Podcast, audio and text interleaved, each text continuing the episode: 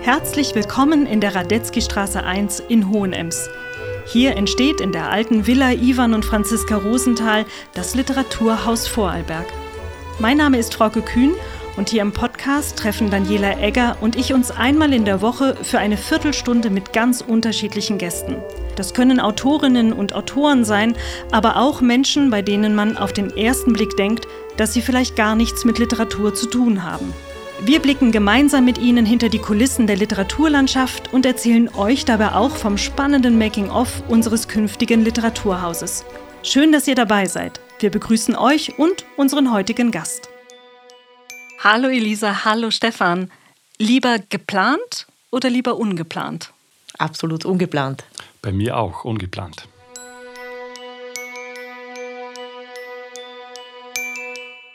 Ich freue mich sehr, dass ich heute Elisa Rosegger und Stefan Uppkircher in der Radetzky Straße 1 begrüßen darf. Herzlich willkommen, ihr beiden. Hallo, Frauke. Freut mich, hier zu sein.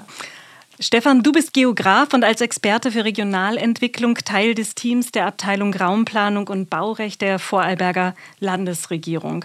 Und auf den ersten Blick mag es sehr verwundern, dass du Gast in einem Literaturpodcast bist. Ähm, aber wir als künftiges Literaturhaus Vorarlberg haben gemeinsam mit dir und deinem Mitarbeiter Heiko Moosbrugger, vor allem aber mit der Autorin Sarah Rinderer und der Illustratorin Katharina Ralser, mit den Raumbildgeschichten ein Projekt in der Stadt Hohenems umgesetzt, dass die Bevölkerung auf ungewöhnliche Weise für den öffentlichen und privaten Raum und die Themen der Stadtplanung sensibilisiert. Das wäre nicht ohne die Unterstützung der Stadt selbst gegangen und deshalb freue ich mich sehr, dass auch Elisa Rosegger als Kulturamtsleiterin der Stadt Hohenems heute in der Radetzky Straße 1 mit zu Gast ist. Elisa, du kommst aus der Steiermark und hast dort als Kulturarbeiterin nicht nur intensive Erfahrungen in der Entwicklung von Kulturfestivals, sondern auch in der Stadt- und Regionalentwicklung gesammelt. Auf der Basis welcher Herausforderungen hast du diese beiden Bereiche in der Steiermark zusammengebracht, bevor du 2020 äh, Gott sei Dank nach Vorarlberg gekommen bist? Ja, wir hatten damals in der Steiermark, war vor allem äh, in im ländlichen Raum, äh, in strukturschwachen Regionen. Äh, das war eigentlich mein Schwerpunkt, äh, mit dem ich mich auseinandergesetzt habe und haben genau das Umgekehrte dort vorgefunden, eine Umkehr der Situation. Viel Raum und wenig Menschen.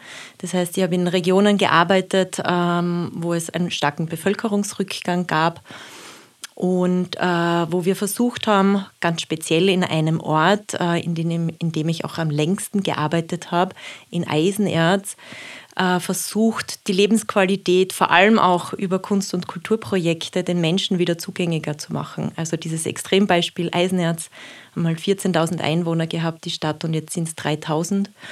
Und es gibt dort äh, ein Programm mit sehr vielen harten Fakten, wo man äh, versucht, den Ort wieder zu komprimieren. Aber gerade durch weiche Faktoren äh, versucht man eben genau gezielt mit den Menschen in partizipativen Projekten zu arbeiten, wo sich langfristig tolle Kulturprojekte auch entwickelt haben. Das heißt, Kulturprojekte auch als Anziehungspunkt äh, für die Menschen in einem Raum, der zunehmend leerer wird. Also vor diesem Hintergrund, welche Meinung ähm, oder welche ähm, Rolle oder welche Kraft haben deiner Meinung nach Kunst und Kultur für solche gesellschaftliche Prozesse und welche Rolle spielt der öffentliche Raum? Also Transformationsprozesse, wie wir es in diesem Ausmaß auch vorfinden, äh, haben natürlich eine Schwere es ist eine Negativspirale, die dort vorherrscht und äh, hat eine Tristesse. Und es hat auch eine große Aufmerksamkeit, also vor allem auch in der Zeit, wo ich angefangen habe, das war ungefähr 2006, 2007, äh, gab es schon eine große Aufmerksamkeit aus der Kunst- und Kulturszene, sich mit diesen Räumen auseinanderzusetzen. Zum einen der öffentliche Raum, leer von Menschen, zum anderen äh, leerstehende äh, Geschäftslokale, leerstehende Häuser. Und zum einen äh, ganz wichtig, diese Orte, Begegnungsorte wieder zu schaffen. Und ähm, auch dieses Öffnen von Türen, wenn wir einen Leerstand vorfinden. Äh, das hat so viel ausgelöst in den Menschen äh, und dann eben eine Auseinandersetzung, wenn Kulturschaffende diese Räume auch ich nenne es jetzt einmal, erobern, was daraus entstehen kann, wo hier Dialog entsteht und welche Freude dann auch im Endeffekt wieder entstehen kann und sich dadurch langfristige Projekte in meiner Erfahrung jetzt entwickelt haben und dass sie auch wirklich nach, nachhaltig in, im Raum wirken und es teilweise sogar Umkehr von, Entwicklungs, äh, von Entwicklungen sich auch ergeben können. Stefan, wenn wir beim öffentlichen Raum sind, ähm, du bist da der Experte dafür, dass so Begriffe wie der öffentliche Raum, der private Raum, Raumplanung und Stadtentwicklung so auf den ersten Blick für und manchmal auch auf den zweiten, ehrlich gesagt, ja für den einen oder die andere eigentlich eher so abstrakte Begriffe bleiben. Tatsache ist ja aber, dass uns der Raum als solcher alle angeht und zwar in, im Alltag, in jedem Moment. Welche Bedeutung hat die Raumplanung für das Land Vorarlberg und auf welche Bedürfnisse muss das Land in Zukunft reagieren? Ja, also ich denke, dass wir in der Raumplanung natürlich auch ganz konkrete, aktuelle Themen bearbeiten, wenn es jetzt um den öffentlichen Raum geht. Aber in meinem äh, Beruf, da geht es auch darum, so einen langfristigen Blick auf die Entwicklung des Raumes zu werfen. Also was passiert in 20 Jahren, in 30 Jahren. Äh, wie wohnen wir in Zukunft? Was passiert mit dem öffentlichen Raum in Zukunft? Und diesen Spagat zu schaffen zwischen aktuellen Problemen, aber auch in die Zukunft zu schauen, das ist sicherlich so ein wichtiges Themenfeld für uns. Und gleichzeitig auch, du hast es angesprochen, sind wir mitunter sehr technisch und abstrakt unterwegs. Und vor dem Hintergrund, äh, wenn ich jetzt auch diese Raumbildgeschichten aufgreife, ähm, ist es für uns sicherlich wichtig, eine Sprache zu finden, um die Menschen mitzunehmen. Die Elisa hat das auch angesprochen, Partizipation, Bürgerbeteiligung. Aber wie erreicht man die Menschen? Äh, mit welcher Sprache erreicht man die Menschen? Weil diese Abstraktion mitunter dann auch abschreckend sein kann und ja, gleichzeitig auch die Themen vor Ort aufzuzeigen. Und deshalb äh, sind wir sehr froh um dieses gemeinsame Projekt mit der Stadt Hohenems, weil wir da vor Ort konkrete Themen auch mal anschauen konnten. Also äh, du wirst das sicherlich auch dann noch etwas ausführlicher beschreiben, aber da ging es um, um die Frage der Stärkung des Ortszentrums der Zwischennutzung und andere Bereiche. Und das war für uns halt auch ganz konkret dann spürbar und sichtbar. Warum ist es denn überhaupt so wichtig, ähm, die Menschen in diesem Diskurs mitzunehmen? Das könnte doch einfach strategisch von der Landesregierung entschieden werden, wie der, wie der Raum sich entwickelt. Ja gut, es könnte strategisch entschieden werden, es könnte vielleicht auch per Gesetz verordnet werden. Aber wenn das nicht verankert ist im Bewusstsein der Menschen und auch im täglichen Tun der Menschen, dann hilft es nur bedingt weiter. Und deshalb ist für uns Beteiligung auch genau vor dem Hintergrund wichtig, weil wir die Menschen abholen wollen. Sie sollen mitgestalten können. Und wenn ich da zum Beispiel an, an junge Menschen denke, an junge Familien, die jetzt mitgestalten, wie der Raum in diesen 20 Jahren ausschaut, dann können sie das auch ähm, von jetzt an auch mittragen. Ja? Und das ist, glaube ich, in der Kombination zwischen äh, strategischer Entscheidung, Gesetzgebung und Teilhabe ganz wichtig, damit das auch äh, unterm Strich funktioniert. Das heißt, der Wunsch, dass sich die Bevölkerung auch aktiv mit einbringt, ist tatsächlich deutlich gegeben. Der ist deutlich gegeben. Das wird von uns auch gefördert. Die Gemeinden, die Regionen in Vorarlberg, die solche raumplanerischen Konzepte entwickeln, ähm, sind auch ähm, genau darauf fokussiert, dass sie Menschen einbinden äh, gibt es auch finanzielle Unterstützung für bestimmte Projektansätze. Da werden Workshops veranstaltet, aber eben nicht nur dieser technische Begriff des Workshops, sondern Aktionen im öffentlichen Raum, wie das die Elisa auch angesprochen hat. Da gibt es verschiedene Formate, die da wichtig sind. Wiederum auch die Raumbildgeschichten mit der Bushaltestelle. Und ja, das wird also ganz, ganz klar aktiv unterstützt vor dem Hintergrund, ähm, dass wir das gemeinsam mit allen Menschen gestalten und planen wollen. Elisa, nach ganz langer Zeit des Stillstands, der in der Stadt Hohenems geherrscht hat, äh, ist äh, Hohenems jetzt seit einigen Jahren und vor allen Dingen ganz aktuell in intensive Stadtentwicklungsprozesse eingebunden. Wo verändert sich die Stadt denn gerade am stärksten und welche Chancen gehen für die Stadt damit einher? Ähm, eben zum Beispiel im, im, Hinblick auf Erweiterung eines gesamten Stadtteils, äh, das Rathausquartier mit der Entwicklung der Rosenthal-Villa wo das künftige Literaturhaus dann beheimatet sein wird, wo eine komplett äh, neue Struktur innen ähm, entsteht. Und zum anderen hat natürlich schon ein Veränderungsprozess über die letzten zehn Jahre begonnen, wo die gesamte Innenstadt in dieser sensiblen Herangehensweise, wie äh, Gebäude und vor allem auch äh, der gesamte, ähm, die gesamte Innenstadt äh, saniert wurde und somit auch viele Orte der ähm, Aufenthaltsqualität zusätzlich auch geschaffen wurden, wo auch wieder mehr Begegnungen dadurch, vor allem auch durch diese gestalterischen Elemente, möglich werden. Und es war eben tatsächlich für uns drei in dieser Konstellation mit Sarah Rinderer und Katharina Reiser tatsächlich eben auch dieser Startpunkt, dass diese starken Prozesse, diese Entwicklungsprozesse in Hohenems stattfinden, dass wir uns gemeinsam für dieses Projekt Raumbildgeschichten, das Stefan jetzt schon einige Male angesprochen hat, zusammengefunden haben. Ähm, das ist ein besonderes Projekt, ein Literaturprojekt ähm, im öffentlichen Raum. Wir haben nämlich gemeinsam ähm, an einer Bushaltestelle mitten in Hohenems auf dem Schlossplatz eine begehbare Graphic Novel zu Themen der Raumplanung und der Stadtentwicklung entstehen lassen. Das ist ein literarischer Comic, der jetzt seit einem Jahr in drei unterschiedlichen Interventionen Geschichten über den öffentlichen Raum erzählt und damit an ähm, Parameter anknüpft, die die Bevölkerung in Hohenems jetzt auch bewusst äh, erlebt. Ähm, das erste Thema war Ortskerne knacken, das zweite Zwischennutzen und den Abschluss der Reihe haben die Sichtbeziehungen äh, gebildet. Und diese Bushaltestelle hat mit diesen Raumbildgeschichten äh, wirklich in Raumthemen eingeladen, die jetzt in Hohenems direkt im Fokus stehen. Die Texte dieses literarischen Comics wurden von Sarah Rinderer, der Vorarlberger Autorin, geschrieben und die Vorarlberger Illustratorin Katharina Reiser hat die Texte ins Bild gebracht. Und Bild und Text bieten ganz konkrete Anknüpfungspunkte an den Schlossplatz in Hohenems und sie laden so über so kleine poetische Bezüge und Dynamiken und Erzählstränge die Betrachterinnen und Leserinnen zur Auseinandersetzung und zum Weiterdenken dieser kleinen Geschichten ein.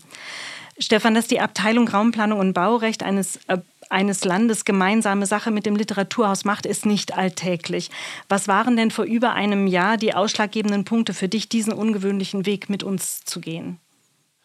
Also ich habe das vorher schon, schon kurz angesprochen. Wir, wir setzen uns auch mit der zukünftigen Entwicklung des Raumes, des Lebensraumes auseinander. Und da ist es für uns auch wichtig, äh, von dieser abstrakten Ebene runterzukommen und das Ganze zu erden, eine gute Sprache zu finden. Und im Austausch mit dem Literaturhaus auch sind wir dann eben gemeinsam auf diese Idee gekommen, dass man die Themen, die die Raumplanung bearbeitet, mal mit einer künstlerischen Brille anschauen kann, einen künstlerischen Zugang findet und eben auch überlegt, wie so eine Sprache ausschauen kann, wie man den öffentlichen Raum damit bespielt und auch die Leute erreichen kann damit. Genau, das, das war so unsere Überlegung auch, dass wir von diesem technischen Verständnis vielleicht etwas ähm, Abstand nehmen können und eben etwas Neues auch ausprobieren. Und äh, Kooperationen mit, mit anderen Institutionen ist jetzt für uns auch nicht ganz fremd. Also ich glaube, wir sind als Raumplanungsabteilung auch da offen. Wir schauen gern über den Tellerrand, weil Raumplanung ja nicht äh, in eine Schublade hineinpasst. Es betrifft ganz viele Themen des Lebensalltages der Menschen und so offen gehen wir auch an, an die Herausforderung heran. Wir haben uns damals am Beginn des Projektes ähm, wirklich ähm, viel Vorbereitungszeit äh, gegönnt im, und waren intensiv im, im Diskurs mit Katharina Reiser und Sarah Rinderer. Wenn du jetzt so zurückblickst, war das für dich gut investierte Zeit? Ja, absolut gut investierte Zeit, weil mit, mit jedem Treffen, mit jeder Diskussion äh, lernen ja auch wir dazu und hinterfragen auch uns selber, äh, wie wir zum Beispiel äh, Menschen ansprechen wollen mit dem, was wir uns vornehmen. Und das Besondere an dem Projekt war ja auch letztendlich, dass das mitten in der Pandemie entstanden ist und wir uns eigentlich nicht gekannt haben und das ganze Projekt im virtuellen Raum abgewickelt haben. Auch das war ein Lern- Effekt, äh, dass im virtuellen Raum gemeinsame Projekte mit unterschiedlichen Menschen auch sehr gut umgesetzt werden können und, und tolle Ergebnisse liefern. Und du hast eben schon angedeutet, dass äh, Kooperationen außerhalb eures eigenen Themenbereiches für euch eigentlich ein gutes Mittel sind, um dieses Thema in die Breite der Bevölkerung zu spielen. Und ich weiß, ihr habt schon Erfahrungen mit dem Poetry Slam gemacht, aber vielleicht auch mit anderen Projekten. Gibt es da eins, das dir noch ganz besonders im, im Sinn ist? Ja, neben dem Poetry Slam fällt mir da schon auch noch eine Kooperation ein, die im Rahmen der Architekturtage entstanden ist, vor mittlerweile über zehn Jahren. Da haben wir gemeinsam angefangen, äh, mit Architekten auch so Wahrnehmungsspaziergänge ins Leben zu rufen. Also quasi durch den Ort, durch die Stadt durchzugehen und mit einer neuen Methode ja, diesen Ort auch zu erkunden. Nicht nur anzuschauen, was ist jetzt vielleicht gut an der Entwicklung oder schlecht, in neuen Kategorien zu denken, mehr ins, ins Hineinfühlen, ins Gespür für den Ort zu kommen. Und aus diesem Ansatz ist dann in den letzten zehn Jahren, eigentlich bis heute, ganz viel an, an Spaziergängen, an Weiterentwicklung dieser Methode entstanden, die auch aus meiner Sicht einen guten Beitrag zur Beteiligung von Menschen leisten kann, weil man die Leute abholen kann. Man geht mit ihnen gemeinsam durch ihren Ort, an ihre Orte und kann dann wirklich auch vor Ort die Themen diskutieren mit ihnen, die sie berühren und dann auch gemeinsam weiterentwickeln. Also diese Wahrnehmungsspaziergänge als Beitrag für ein Beteiligungsinstrument würde ich noch äh, an der Stelle nennen. Elison, die, diese Wirkung in die Breite, das war auch etwas, das wir in Hohenems mit dem Thema unbedingt gemeinsam anstreben wollten.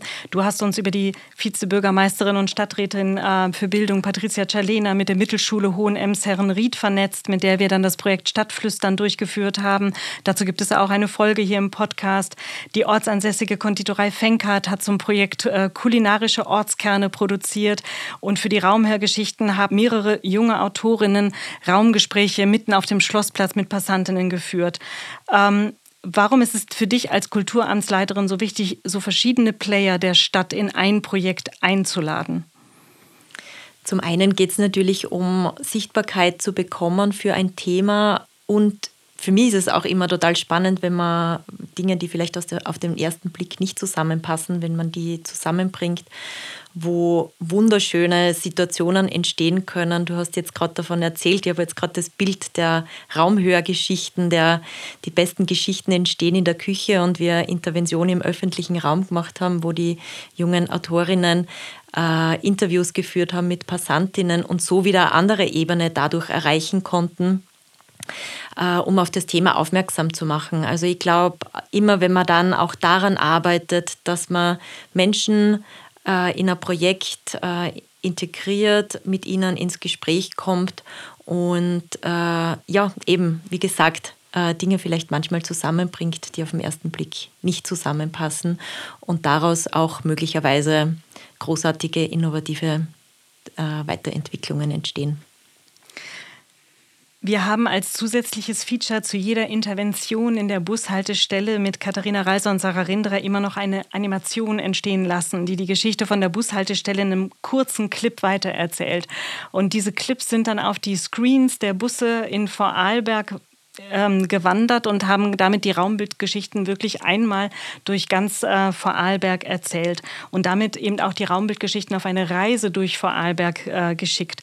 Stefan, kannst du dir vorstellen, dass die Raumbildgeschichten vielleicht in veränderter Form äh, auch für andere Städte und Gemeinden interessant sein könnten und Potenzial haben? Ja, das Potenzial sehe ich auf jeden Fall und wir werden das Projekt auch äh, zusammenfassen, unsere Erkenntnisse aus, aus diesen unterschiedlichen Phasen auch zusammentragen und dann den Gemeinden natürlich zur Verfügung stellen, in der Hoffnung oder auch mit dem Anreiz, dass äh, die Gemeinden diese Art des gemeinsamen Arbeitens, Raumplanung und Kunst für Herausforderungen, für Themen in ihrer Gemeinde auch aufgreifen und äh, dann letztendlich ähm, eine ähnliche Form umsetzen können. Ja, und äh, sollten sich jetzt äh, tatsächlich Gemeinden und äh, Städte inspiriert fühlen und neugierig geworden sein, welche Raumbildgeschichten ihr eigener Ort zu erzählen hat, dann freuen wir uns über alle, die mit uns unter www.literatur.ist rund um dieses Projekt Kontakt aufnehmen möchten. Elisa und Stefan, ich bedanke mich sehr herzlich bei euch beiden, dass ihr euch heute die, die Zeit genommen habt, mit mir über eure spannende Arbeit und über die Raumbildgeschichten zu reden. Vielen Dank für euren Besuch in der Radetzky Straße 1. Dankeschön und alles Gute. Vielen, vielen Dank. Radetzky Straße 1 ist der Podcast des Literaturhauses Vorarlberg. Ihr findet ihn auf unserer Website literatur.ist und überall dort, wo es Podcasts zu hören gibt.